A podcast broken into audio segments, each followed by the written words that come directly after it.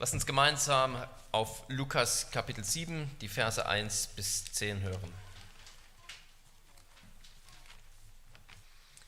Nachdem er aber vor den Ohren des Volkes alle seine Reden beendet hatte, ging er hinein nach Kapernaum und ein Knecht eines Hauptmanns, den jener schätzte, lag krank und war am Sterben. Als er aber von Jesus hörte, sandte er Älteste der Juden zu ihm mit der Bitte, er möge kommen und seinen Knecht retten. Als diese zu Jesus kamen, baten sie ihn eindringlich und sprachen, er ist es wert, dass du ihm dies gewährst, denn er hat unser Volk lieb und er hat uns die Synagoge erbaut. Da ging Jesus mit ihnen hin, und als er schon nicht mehr fern von dem Haus war, schickte der Hauptmann Freunde zu ihm und ließ ihm sagen, Herr, bemühe dich nicht, denn ich bin nicht wert, dass du unter mein Dach kommst. Darum hielt ich auch mich selbst nicht für würdig, zu dir zu kommen, sondern sprich nur ein Wort, so wird mein Knecht gesund.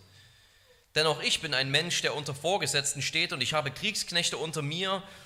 Und wenn ich zu diesem sage, geh hin, so geht er, und zu einem anderen sage, komm her, so kommt er, und zu meinem Knecht, tu das, so tut er es.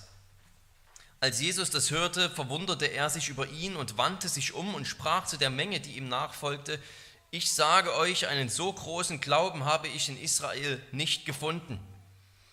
Und als die Abgesandten in das Haus zurückkamen, fanden sie den kranken Knecht gesund. Wort des lebendigen Gottes. Ja, liebe Geschwister, wer kennt diese Szenen nicht? Ein Film oder in Romanen, wo eben ein besonders einflussreicher, mächtiger Mann sagt, ein Anruf von mir genügt und du hast eben die Arbeitsstelle oder du hast deine Arbeitsstelle verloren oder ja, denken wir an vielleicht einen Charakter wie Moriarty, den Gegenspieler von Sherlock Holmes, der eben so ein einflussreiches Netz hat, dass er mit einem Befehl am anderen Ende der Welt gefühlt eine, irgendetwas auslösen kann, was auch immer eben seinem Plan entspricht.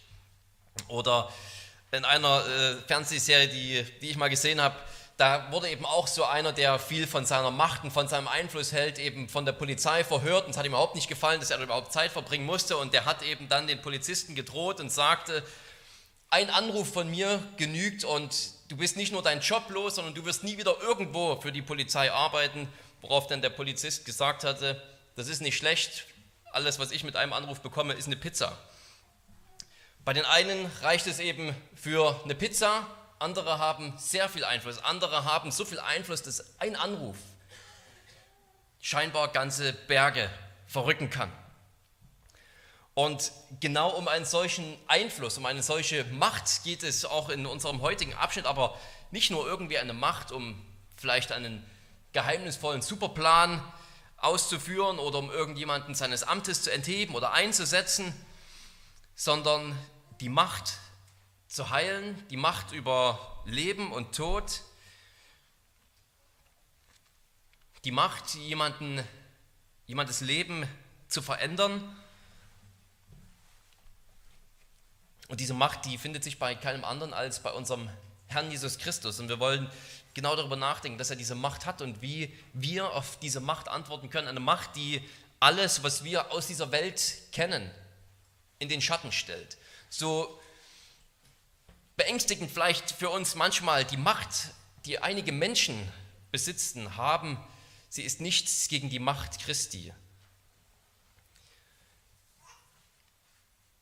Ja, wir können das hier in diesem Text wunderbar feststellen, schon wie sich eben ein, eine große Kluft auftut zwischen der Macht, die dieser Hauptmann hat und der eben nur Menschen befehlen kann und selbst schon weiß, dass die Macht Christi noch viel größer ist, der eine geistliche Macht hat in geistlichen Dingen. Also, obwohl dieser Hauptmann schon mächtig ist, einflussreich, ist es doch nichts im Vergleich zu Christus. Und so ist es mit allen weltlichen Mächten im Vergleich zur Macht unseres Gottes.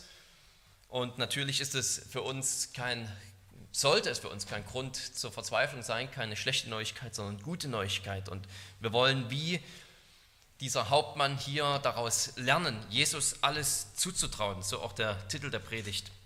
Ein Hauptmann, das war einer, der über 100 Soldaten ungefähr eingesetzt war. Also jetzt nicht der höchste Rang in, im römischen Heer, aber immerhin auch mehr als ein bloßer Soldat. Ein Hauptmann, also Anführer von einer Hundertschaft. Und bevor wir sozusagen noch zu diesem eigentlichen Punkt kommen, zu diesem eigentlichen Thema sozusagen dieser Macht Christi, tut sich aber noch ein größeres Problem auf. Eine erste Frage, die sich überhaupt hier aufdrängt. Wenn Jesus solche Macht hat, für wen setzt er sie überhaupt ein? Wer kann damit rechnen, sozusagen Nutznießer der Macht Gottes zu werden?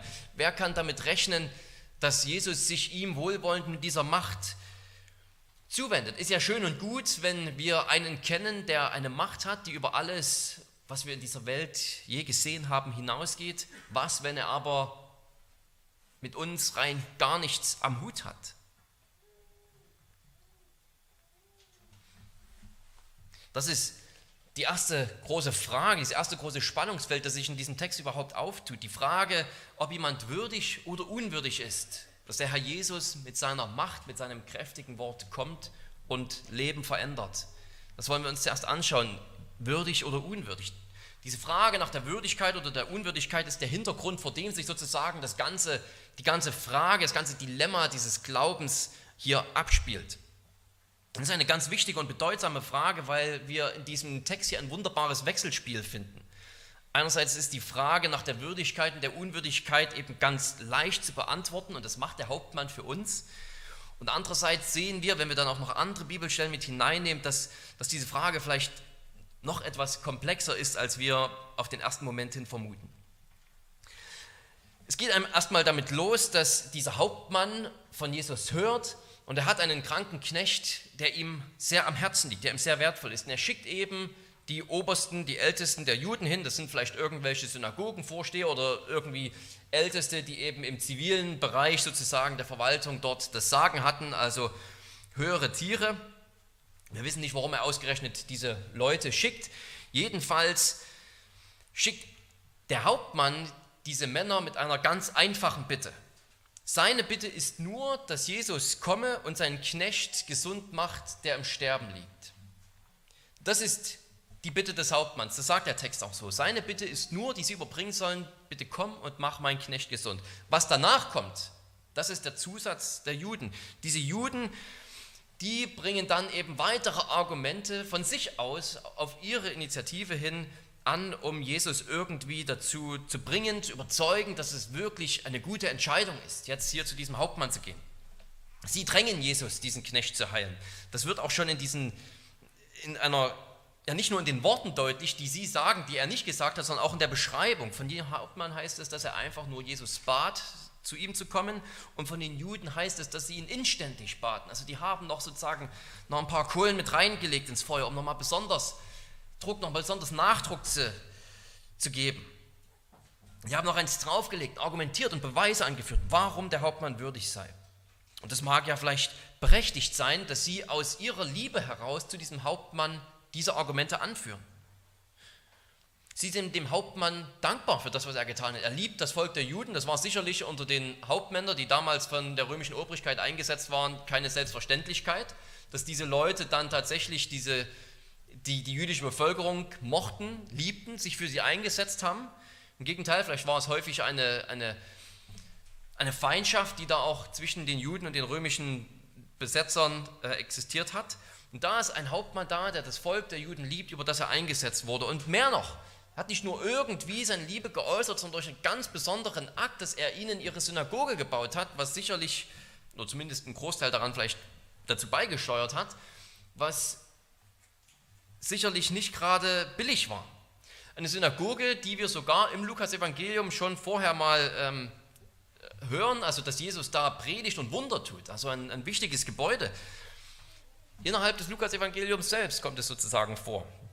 Genau die Synagoge, die die Juden diesem Hauptmann verdanken. Und warum sollten sie ihm nicht dankbar sein und sagen, lass dir noch mal durch den Kopf gehen, den vielleicht wirklich zu heilen, der hat für uns so viel gemacht. Wären wir nicht auch jemand dankbar, der sagt, hier, ich nehme das ganze Geld in die Hand, das ihr braucht, um ein neues Gemeindehaus zu bauen, eine schöne Kirche irgendwo in Heidelberg, dem wären wir doch auch dankbar.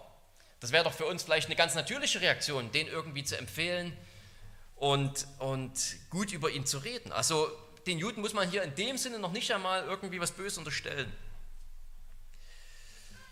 Und trotzdem macht der Text auch eindeutig klar, dass für Christus all das kein Grund ist.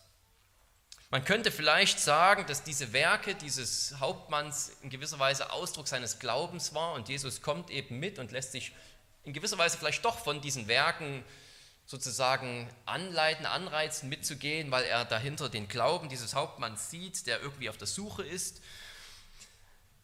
Aber in dem Moment würden wir, auch wenn es vielleicht nicht ganz undenkbar ist, in gewisser Weise schon etwas in den Text hineinlesen. Der Aufbau des Textes soll doch insgesamt deutlich machen, dass da diese erste Gesandtschaft ist der Juden, die auf ihre eigene Initiative Argumente für die Würdigkeit dieses Hauptmanns bringt. Eine Würdigkeit, an die der Hauptmann selbst überhaupt nicht glaubt, die er überhaupt nicht für sich in Anspruch nimmt. Auch nicht eine Würdigkeit, dass diese Taten irgendwie Ausdruck seines Glaubens sind, auch wenn das so sein soll bei uns Gläubigen, bei uns Christen, ja, dass wir gute Werke als Ausdruck unseres Glaubens tun, aus Dankbarkeit, aus Liebe zu Gott. Und Gott schätzt das auch. Aber das ist hier für Christus, wir sehen das nicht in diesem Text, dass das für Christus der Beweggrund ist, mitzugehen. Der heidnische Hauptmann hält sich selbst für unwürdig und es sind die Juden, die meinen, sie müssten Argumente anbringen. Und wir alle wissen und der Hauptmann selbst weiß, dass es nichts gibt, das uns irgendwie Würdigkeit vor Gott verleihen könnte. Darum führt er selbst diese Dinge nicht an, sondern er ist einfach ein Mann, der darum bittet, dass seinem armen, sterbenden Knecht geholfen wird. Mehr nicht. Der ist er in diesem Moment. Er, der Hauptmann, der Macht hat, zu sagen, zu dem einen Knecht, geh hierhin und geh dorthin. Er ist in diesem Moment nichts anderes als ein unwürdiger Empfänger der Barmherzigkeit Christi. Hilf mir, mach meinen armen Knecht gesund. Beim ersten Mal heißt es auch nur, dass Jesus mitgeht. Jesus ging mit ihnen. Wir wissen nicht genau warum. Wir könnten sagen, Jesus geht mit, weil es eben Jesus ist. Das ist, was er tut. Mitgehen, Armen, Kranken helfen, Liebe üben, barmherzig sein. Zuerst einmal erfahren wir aus, der Fokus liegt sozusagen zuerst einmal auf diesen zwei Gruppen, die gesandt werden. Die Juden, die auf ihre eigene Initiative aus ihrem jüdischen Denken, von ihrer Gesetzlichkeit geprägt, auch zu, auf die Werke sozusagen zurückgreifen und sagen, hier, da gibt es eine Würdigkeit. Und dann auf der anderen Seite die Gedanken dieses Heiden, der sagt, ich bin völlig unwürdig. Und dann erfahren wir aber doch noch in gewisser Weise aus der Beschreibung über Jesus, wie er über diese Sache denkt. Und zwar in den Worten, wie er beschrieben wird. Als die erste Gruppe kommt und sie zählt groß auf, was dieser Mann alles gemacht hat und warum dieser Mann so würdig ist, da wird seine Reaktion nur mit wenigen Worten beschrieben. Jesus ging mit ihnen. Und als die zweite Gruppe kommt, die dann sagt, komm nicht in mein Haus, ich bin unwürdig, heile deinen Knecht von dort, ich weiß, dass du das kannst. Da hören wir, was seine Reaktion war. Da heißt es, dass Jesus sich gewundert hat über ihn, dass er überrascht war. Eine Aussage, die über den Herrn Jesus fast nie in den Evangelien gemacht wird und ich glaube, wenn ich das richtig weiß, nur einmal positiv an dieser einen Stelle, dass er positiv überrascht war, ausgerechnet von diesem heidnischen Glauben. Und das sehen wir schon an der Reaktion Jesus, dass er sich nicht wundert, als er hört, was der Hauptmann alles getan hat, als aufgelistet wird, was er alles für Werke vorzuweisen hätte, angeblich. Er war nicht überrascht, als er hörte, dass er das Volk der Juden liebt oder eine Synagoge gebaut hat. Er war überrascht, als er diesen unglaublichen, von diesem unglaublichen Glaube des Hauptmanns gehört hat, der Jesus alles zutraut. Als er sein Vertrauen sah und seine Einsicht in die Kraft Jesu und seine Vollmacht, da war er überrascht. Da war er regelrecht verwundert, wie das sein kann. Klarer könnte es nicht mehr dargestellt werden für uns. Was dieser Mann auch getan hat, was die Juden, die es gut meinen, an Taten vorbringen könnten, dieser Mann weiß um seine Unwürdigkeit. Und, und er, der nach weltlichen Maßstäben vieles vorzuweisen hätte und äußerst nobel erscheint, der weiß, Jesus ist eine so erhabene Person, eine so würdige Persönlichkeit, dass er selbst nicht wagt, ihn zu Hause zu haben, noch ihn, ihm überhaupt vor die Augen zu treten.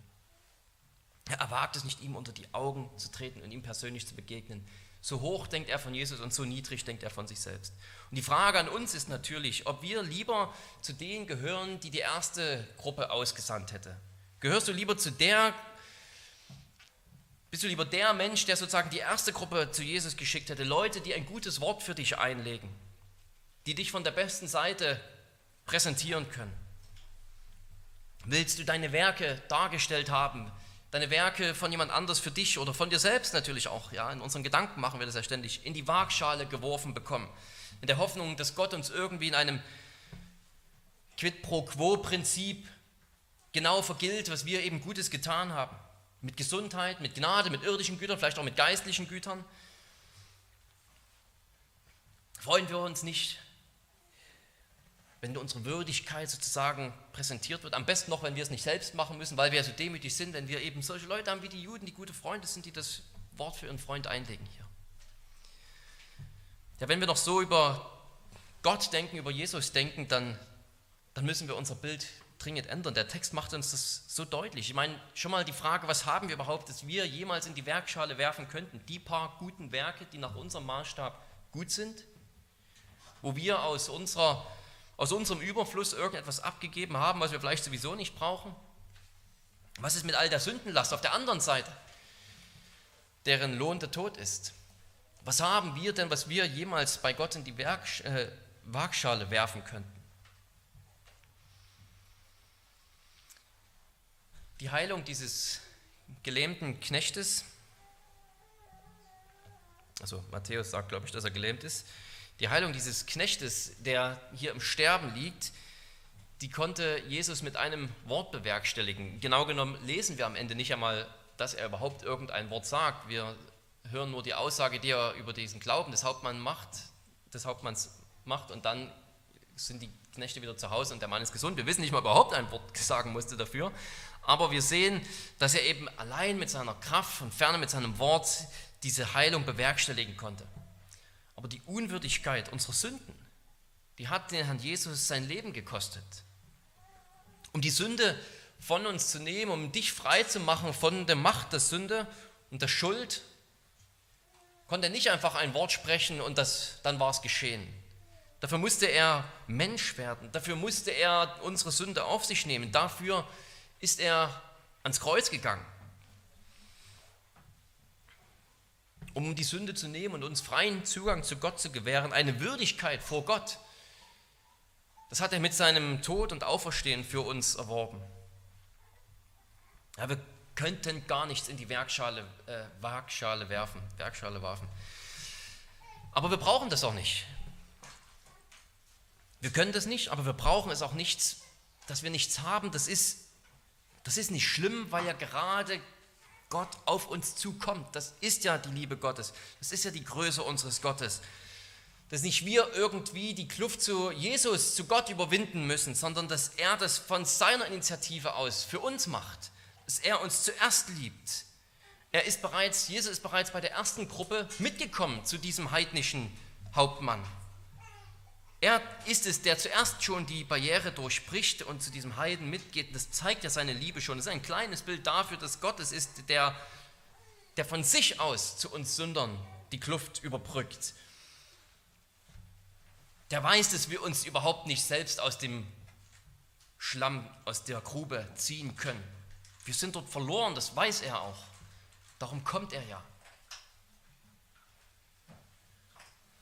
Das machen nicht wir uns irgendwie retten, uns irgendwie nobel machen, hilfreich und gut vor Gott, sondern er kommt auf uns zu. Er sendet seinen Sohn zuerst einmal für uns, für uns Sünder. Er hat uns zuerst geliebt. In Apostelgeschichte 10 und 11, da gibt es eine parallele Geschichte, die sehr, ja wirklich viele Ähnlichkeiten hat. da geht es auch um einen Hauptmann, den den kennt ihr alle, den Hauptmann Cornelius. Und bei dieser Geschichte geht es in gewisser Weise auch um eine Würdigkeit, selbst wenn das Wort dann dort nicht vorkommt. Es geht genau genommen darum, ob dieser Heide, der unrein ist, sozusagen gut genug ist, um das Evangelium zu hören.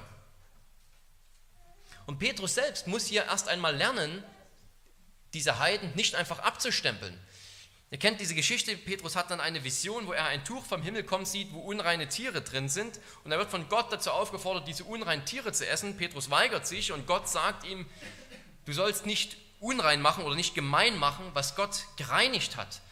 Dann geht Petrus mit diesen Boten mit, die von dem Cornelius geschickt wurden. Und dann sagt er, als er bei ihm zu Hause ist und die Predigt hält, sagt er, jetzt erkenne ich in Wirklichkeit, in Wahrheit, dass Gott die Person nicht ansieht, sondern in jeder Nation sind ihm die angenehm, die Gerechtigkeit suchen und so weiter. Petrus muss es erst einmal verstehen, dass Gott die Person nicht ansieht. Und genau an dieser Stelle, denke ich, wird sozusagen für uns diese Frage nach der Würdigkeit, der Unwürdigkeit noch, noch etwas komplexer. Wir sind unwürdig und wir sollen in uns selbst empfinden, was der Hauptmann empfunden hat. Wir sollen über uns selbst verstehen, was der Hauptmann von sich verstanden hat. Und gleichzeitig sehen wir die Liebe Gottes und die Liebe Christi, die keine Grenzen kennt und nicht sagt, der eine ist würdiger als der andere oder der andere ist unwürdiger als der Rest,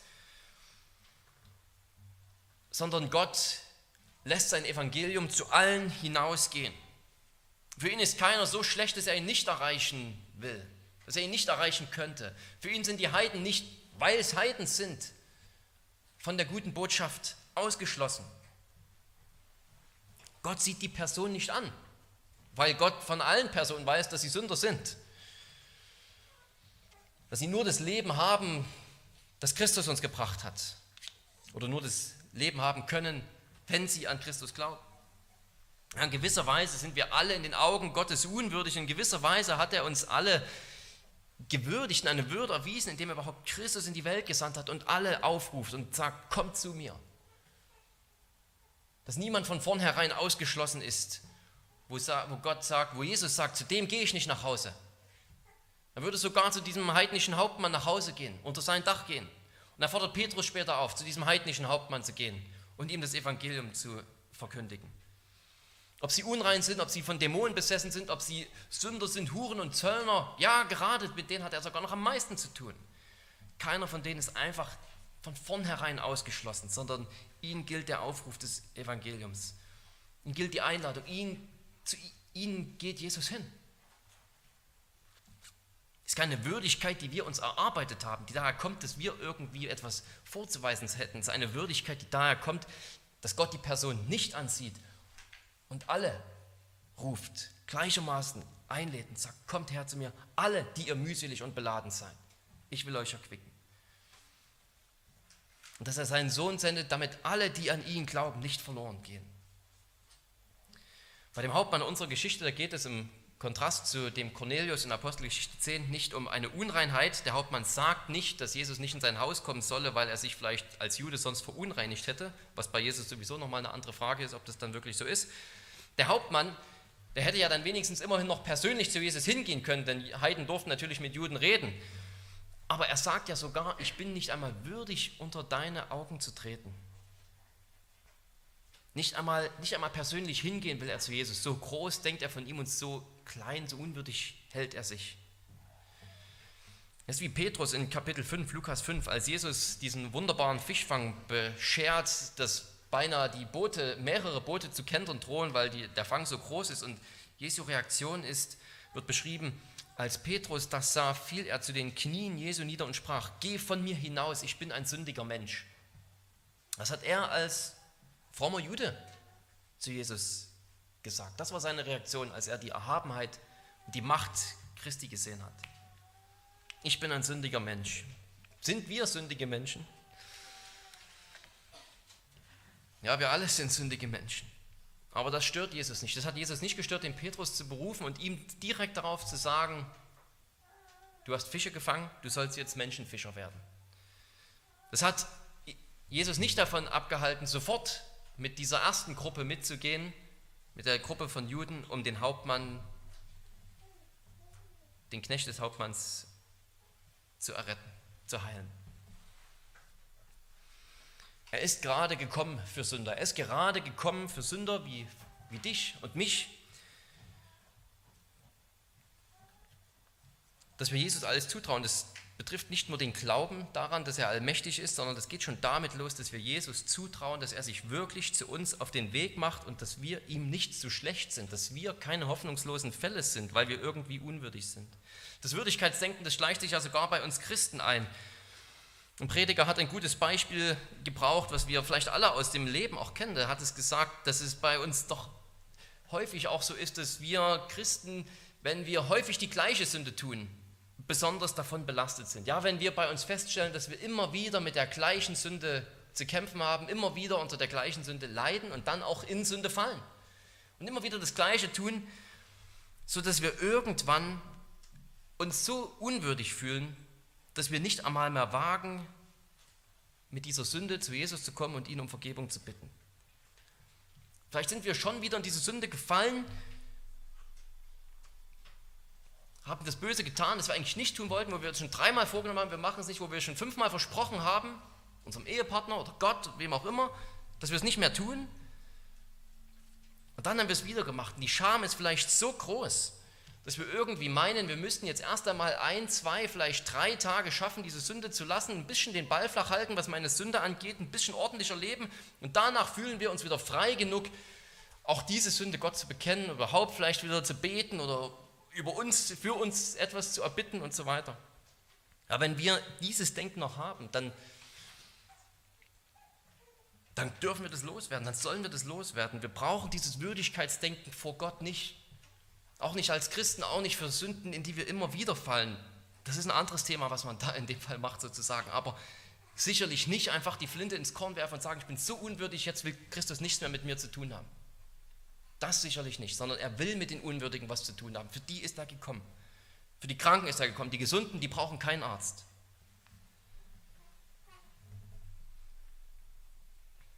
Ja, wenn wir sündigen und wenn es wieder die gleiche ist und wieder der gleiche Mist, Vielleicht sogar diesmal noch etwas Schlimmeres, als wir uns überhaupt selbst zugetraut hätten, dass wir in der Lage wären, es zu tun. Wir können wieder zu Christus hinkommen. Wir können wieder sagen, vergib mir, hilf mir, ich bin schwach. Sprich das Wort der Vergebung mir zu. Wir brauchen nichts in die Waagschale werfen. Der Herr liebt uns von ganzem Herzen. So sehr, dass er sein Leben für uns gegeben hat. Wie sollte er jetzt nicht weiterhin für uns sorgen, uns immer wieder vergeben und seine Liebe und seine Freundschaft erhalten. Wir werfen nichts in die Waagschale, meine Güte. Wir vertrauen einfach darauf, dass Gott ein gnädiger Gott ist. Ja, und genau über dieses Vertrauen wollen wir auch nachdenken im zweiten Punkt. Genau darum geht es ja, dieses unsagbar große Vertrauen des Hauptmanns. Hier geht es dann um den Kern des Ereignisses, der Glaube des Hauptmanns und wie der erste Punkt uns ermutigen sollte, dass wir unsere Unwürdigkeit nicht in Betracht ziehen, außer dass wir für sie Buße tun sozusagen, aber nicht in Betracht ziehen, um uns sozusagen durch sie extra noch und noch mehr von Gott trennen zu lassen, als wir es durch unsere Sünde sowieso schon sind. Wie uns der erste Punkt dafür ermutigen sollte, so soll uns dieser zweite Punkt ermutigen, dass wir diesem Hauptmann in seinem Glauben, in seinem Vertrauen nacheifern. Dass wir solchen Glauben haben wie dieser Mann. Ich glaube, dafür hat Lukas das auch aufgeschrieben. Nicht nur, um darüber zu reden, was Jesus getan hat, wie er heilen kann. Es gibt viele Heilungswunder, aber der Heilungsakt, der steht ja nicht mal im Vordergrund. Ich, ich sagte ja schon, dass wir nicht einmal wissen, ob Jesus am Ende irgendein Wort gesagt hat. Wir bekommen das Resultat mit. Der Knecht ist gesund, aber das war es schon. Der Fokus liegt auf dem Glauben dieses Mannes so sehr, dass Jesus selbst sogar als er das hört, sich erst einmal die Zeit nimmt und an die Volksmenge wendet und die Volksmenge anspricht und sagt, solchen Glauben habe ich nicht gehört. Und die Volksmenge, das sind sicherlich auch wir, die wir heute hier sitzen, für die Lukas das aufgeschrieben hat. Dass wir uns dadurch ermutigen lassen, solchen Glauben zu haben. Und wie gesagt, als Jesus seinen Glauben sah, da war er überrascht, nicht als er die Taten sah. Er sagt sogar, dass er einen so großen Glauben in Israel noch nicht gesehen hat unter den Juden. Und hier ist ein Heide, der uns vormacht, wie es geht. Und wir können diesen, die Größe dieses Glaubens vielleicht in zwei Hauptelementen äh, sehen, zusammenfassen. Das erste Element ist, dass dieser Hauptmann nur von Jesus gehört hat und geglaubt hat. Nach allem, was wir wissen, wie es dieser Text uns präsentiert, war dieser Hauptmann nicht dabei, als Jesus irgendwann Wunder getan hat. Vielleicht sogar schon in der Synagoge hier in Kapernaum. Es heißt in Vers 3, als der Hauptmann aber von Jesus hörte, da sandte er. Er hat die Geschichten nur gehört und das war ihm schon genug. Und so wie, wie ihm später bei der Heilung das Wort von Jesus genügte, so hat ihm auch am Anfang das Wort über Jesus genügt. Ihm hat das Wort über Jesus genügt. Denken wir hier zum Beispiel an Jesu Worte, äh, an an den Apostel Thomas, der sagt, weil du mich gesehen hast, oder weil, weil du mich gesehen hast, hast du geglaubt. Glückselig sind, die nicht gesehen und doch geglaubt haben. Der Hauptmann ist so einer in gewisser Weise. Der hat nicht gesehen, der hat gehört. Der hat gehört, was Jesus getan hat und hat geglaubt. Oder denken wir an 1. Petrus, der in seinem ersten Brief schreibt, in Kapitel 1, ihr liebt ihn, also ihr liebt Christus, obgleich ihr ihn nicht gesehen habt. An ihn glaubt ihr, obgleich ihr ihn jetzt nicht seht. Dieser Hauptmann hat gehört, was Jesus getan hat, und er rechnet eins und eins zusammen und sagt, dieser Mann, der kann meinen Knecht gesund machen und er muss dafür nicht einmal mein Haus betreten.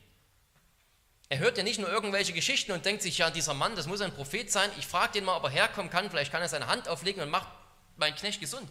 Nein, von allem, was er gehört hat, hat er sich selber sozusagen noch zu Ende gedacht, was das bedeutet. Er hat sich gesagt, dieser Mann, der muss doch auch in der Lage sein, meinen Knecht auf die Distanz zu heilen, sozusagen. Was für ein Glaube, was für ein Verständnis von dem, was, was er dort gehört hat in diesen Geschichten. Ja, wirklich viel mehr als vielleicht die meisten Juden seiner Zeit. Und wir haben doch das Vorrecht, noch mehr über Christus gehört zu haben als dieser Hauptmann. Haben wir nicht das ganze Neue Testament? Haben wir nicht schon gehört, dass der Herr Jesus am Kreuz unsere Sünden auf sich genommen hat. Das hat der Hauptmann nicht gehört, weil es noch gar nicht passiert ist. Haben wir nicht gehört, dass der Herr Jesus den Tod besiegt hat und auferstanden ist zum ewigen Leben, dass er aufgefahren ist zur Rechten Gottes? Haben wir nicht das ganze Neue Testament schon gehört und gelesen, wo uns berichtet wird, was Jesus getan hat in den Evangelien und was das für uns bedeutet in den Briefen? Wir haben nur gehört und nicht gesehen. Ja, das stimmt von uns Christen, aber liebe Gemeinde, was wir alles gehört haben, was wir alles gehört haben über den Fürsten des Lebens. Wer ist so privilegiert sozusagen wie, wie wir, die wir nach der Fertigstellung des Kanons leben? Viel privilegierter als alle Leute des Alten Testamentes, viel privilegierter als die Zeitgenossen Jesu. Wir haben diesen ganzen Schatz und wie viel haben wir über unseren Herrn und Meister schon gehört? Wie viel wird über ihn gesagt? Wie wird seine Glaubwürdigkeit auf jeder Seite des Neuen Testaments unterstrichen und unser Glaube sozusagen herausgekitzelt, unser Vertrauen geweckt und überall gesagt, der Herr ist vertrauenswürdig, du kannst ihm alles zutrauen. Er hat den Tod besiegt. Diesem Hauptmann, dem hat also, dessen Glauben sehen wir darin, dass ihm das Wort über Jesus genügt hat. Was er da gehört hat, das hat er schon damit hat er schon genug verstanden. Und wie viel mehr haben wir verstanden? Und zweitens hat ihm aber auch, und daran wird ja auch die Größe seines Glaubens sichtbar, hat ihm dann auch das Wort von Jesus gereicht. Er hat die geistliche Autorität Jesu verstanden und darum war es ihm ausreichend, wenn Jesus nur ein Wort spricht. Er traute ihnen alles in geistlichen Dingen zu. Das ist ja seine Begründung, diese geniale Erklärung des Hauptmanns. Er sagt, ich bin ein Hauptmann und ich habe Autorität. Wenn ich etwas sage, dann passiert etwas. Ich sage zu dem einen, komm her, und dann kommt der Herr, warum? Weil ich eine Autorität habe. Und zum anderen sage ich, geh hin und der geht hin. Und wenn ich sage, tu das, dann macht er das. Seine Worte haben Macht, der Hauptmann weiß das. Er kann sozusagen effektiv an einem anderen Ort etwas ausüben, an dem er gar nicht ist. Wie? Weil seine Worte Macht haben. Er sagt einfach zu seinem Knecht, geh du dorthin und mach das. Und dann wird es gemacht. Und er ist gar nicht da. Er sagt, geh in die Küche, koch Kaffee. Er ist gar nicht in der Küche und auf einmal hat er Kaffee gekocht, nur durch die Kraft seines Wortes. Weil er Autorität hat. Weil er Knechte hat, denen er Befehle geben kann und die setzen um was er sagt. Die Knechte, das sind sein verlängerter Arm sozusagen. Und der Hauptmann erkennt, dass bei Jesus das gleiche Prinzip vorliegt, aber in geistlicher Art. Bei Jesus liegt das gleiche Prinzip vor, aber Jesus spielt in einer komplett anderen Liga. Dieser Mann, Jesus, von dem er da gehört hat, der schickt nicht nur Menschen von A nach B, der sagt nicht nur, hol mal Medizin und gib sie dem und dann wird er gesund, sondern der sagt einfach, sei gesund und dann ist er gesund. Jesus, der wirkt nicht durch eine Kette von Befehlsgewalt, wo er quasi an der Spitze steht und dann machen einfach andere Menschen, was er gesagt hat, sondern der ist gar nicht auf andere Menschen angewiesen. Der sagt einfach etwas und es passiert. Der Hauptmann versteht, dass Jesus so etwas wie ein geistlicher Hauptmann ist, könnte man sagen. Er ist ausgerüstet von Gott mit Autorität über Krankheiten, über Dämonen, über den Tod. Sprich nur ein Wort. Lasst uns Gott um einen solchen Glauben bitten. Glauben, der sagt, ein Wort von dir und alles kann sich verändern. Meine Notlage mit der Krankheit, ein Wort von dir und es ist vorbei. Meine Arbeitssuche hat Erfolg, wenn du nur ein Wort sprichst. Und wenn das nicht passiert, dann sagt der Glaube, Jesus wird einen guten Grund dafür gehabt haben. Er sagt nicht auf einmal, habe ich Jesus zu viel zugetraut, sondern er sagt, Jesus hat einen guten Grund, dieses Wort jetzt nicht zu sprechen. Und ich bitte ihn weiter, dieses Wort irgendwann zu sprechen. Sag ein Wort und ich bin gerettet aus meinen Sünden. Vielleicht ist das heute die Bitte, die wir aussprechen müssen. Sag ein Wort und erleichtere meine Gewissenslast. Ja, wirklich, umso mehr ich über diesen Hauptmann, über seine Aussage hier nachdenke, umso mehr erstaunt es mich immer wieder neu. Mal ehrlich, wirkt seine Begründung nicht im Grunde schon fast zu gut, um wahr zu sein? Ist wirklich glaubwürdig, dass ein Mann so viel verstanden haben soll? Natürlich ist glaubwürdig, der hat schon so viel verstanden, aber ich meine, was für eine einfache, was für eine einfache, bestechende Logik, die ein Kind verstehen kann, und er legt sie ja einfach an den Tag und ja, es ist wirklich außergewöhnlich, weil es im Neuen Testament nahezu einmalig ist, wenn man so die anderen Begegnungen sieht, die Jesus eben hatte. Er sagt, du brauchst nur ein Wort sprechen und es, und, und es passiert. Und ich kenne dieses Prinzip ja aus meinem Arbeitsfeld, da gibt es auch Befehlsketten. Also muss das dann auch für dich gelten, weil du von Gott mit Autorität ausgerüstet bist, so wie ich eben von Rom mit Autorität ausgestattet wurde. Was für eine einfache Logik. Einfach ein Argument vom Kleineren zum Größeren. Wenn das schon bei mir, bei meiner von Rom verliehenen Autorität ist, wie viel mehr ist es bei dir so, bei deiner von Gott verliehenen Autorität? Und das ist alles, was dieser Mann über Jesus verstanden hat oder verstehen musste. Und er kann einen Glauben ausüben, der Jesus überrascht.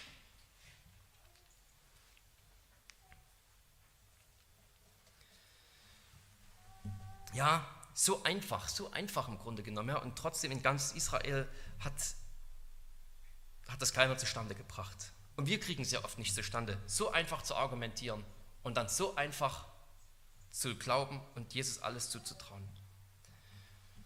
Dabei ist es so leicht, Jesus einfach alles zutrauen. Traue Jesus alles zu. Er hat die Macht, er hat die Autorität, er hat die Liebe und die Barmherzigkeit zu helfen. Es gibt da eine kleine Parallele zu zu dieser Geschichte in Kapitel 8, Lukas 8, die diesen Glauben des Hauptmanns hier noch einmal hervorhebt. In, der Hauptmann sagt hier zu Jesus, bemühe dich nicht, zu mir zu kommen. Und das ist bei ihm, diese Formulierung ist bei ihm Ausdruck des Glaubens, weil er sagt, bemühe dich nicht, du musst dir keine Mühe machen. Ich weiß ja, dass du sowieso aus der Ferne meinen Knecht gesund machen kannst. Heile einfach von dort. Und so spricht ein Heide. Und in Kapitel 8 haben wir eine Geschichte, die ihr auch alle kennt, wo die Tochter des Synagogenvorstehers, also eines Juden, des Jairus, im Sterben liegt. Und Jesus ist auf dem Weg dorthin, um diese Tochter zu heilen. Und zu Hause ist in der Zwischenzeit diese Tochter gestorben. Es kommen die Freunde dieses Jairus zu ihm. Und was sagen sie? Sie sagen zu Jairus, bemühe den Meister nicht, deine Tochter ist tot. Beide, der Hauptmann und diese Freunde des Jairus, die sagen, bemühe dich nicht. Du brauchst den Meister nicht bemühen.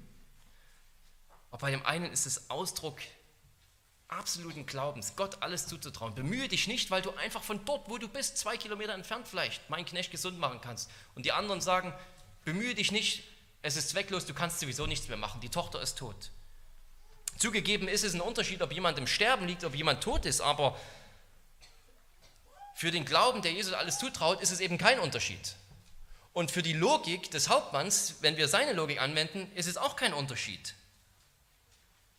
Hätte man nicht mit der gleichen Argumentation über diese Befehlskettengewalt sagen können, dass Jesus diese Tochter aus der Ferne auferwecken kann? Klar hätte man das sagen können. Genau das wäre die richtige Schlussfolgerung gewesen. Wenn er solche Autorität hat, dass er sagt, sag und es passiert, komm und es passiert, tu dies und er tut es. Wenn das auf Jesus so zutrifft, dass er jemanden auf zwei Kilometer Entfernung gesund machen kann, dann wird er wohl auch die Kraft haben, jemanden auf zwei Kilometer wieder lebendig zu machen. Statt, und nicht nur ihn vom Tod zu retten, sondern vom Tod zurückzuholen.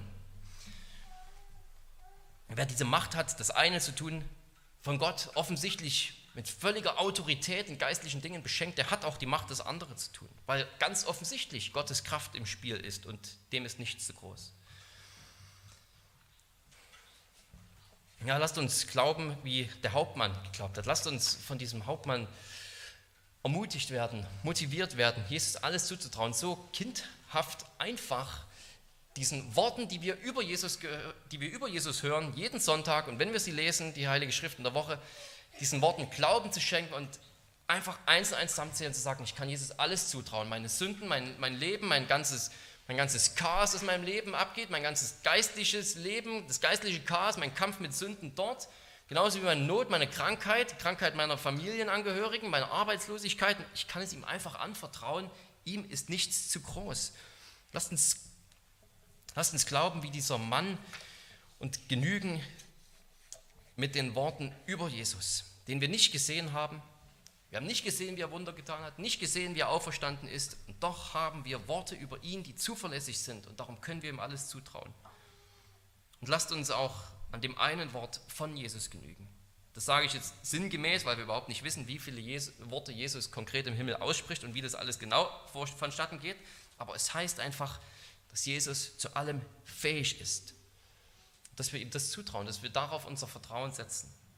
Ein Wort von dir, wo und wann du willst, Herr Jesus, und du kannst meine Not lindern, kannst meine Situation ändern, mir Gesundheit geben, wenn ich krank bin, Kraft, wenn ich schwach bin, mein Gewissen von der Sündenlast befreien, mir die Freude wiederkehren lassen, den Sieg über die Sünde schenken, die Kraft in der Schwachheit geben, die Zuversicht,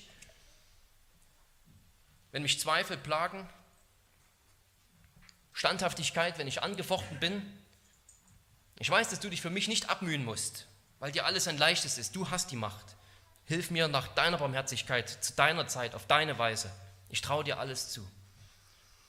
Lass uns so reden, lass uns so glauben. Amen. Lass uns beten.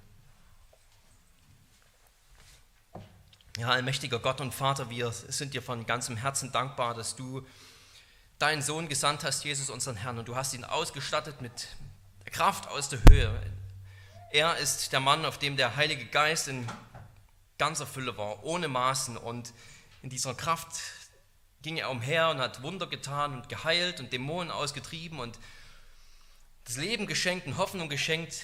Daher, was für ein Heiland, was für ein Retter, was für,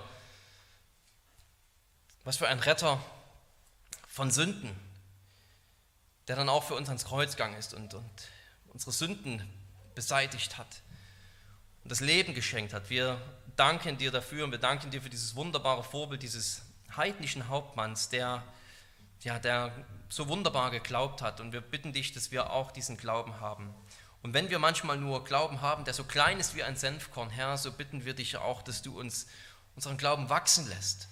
Dass unser Glaube wächst, indem du uns eben immer mehr vertraut machst mit, mit Jesus, wer er ist, was er getan hat, was er tun kann, wozu er in der Lage ist, was für ein großer Gott er ist. Dass wir dann nicht aufgrund unserer Unwürdigkeit verzweifeln, sondern Zuflucht bei ihm suchen, dem wir alles zutrauen. Ja, schenke uns das, erneuere dort unser Denken und die Art, wie wir unseren Glauben ausüben und dass wir uns gegenseitig ermutigen zu solchem Glauben und Hilfestellung geben, gemeinsam in diesem Kampf des Glaubens auszuharren. Und wenn wir solchen Glauben haben, dann werden auch die feurigen Pfeile des Satans nichts ausrichten. Das verleihe du uns nach dem Reichtum deiner Gnade. Amen.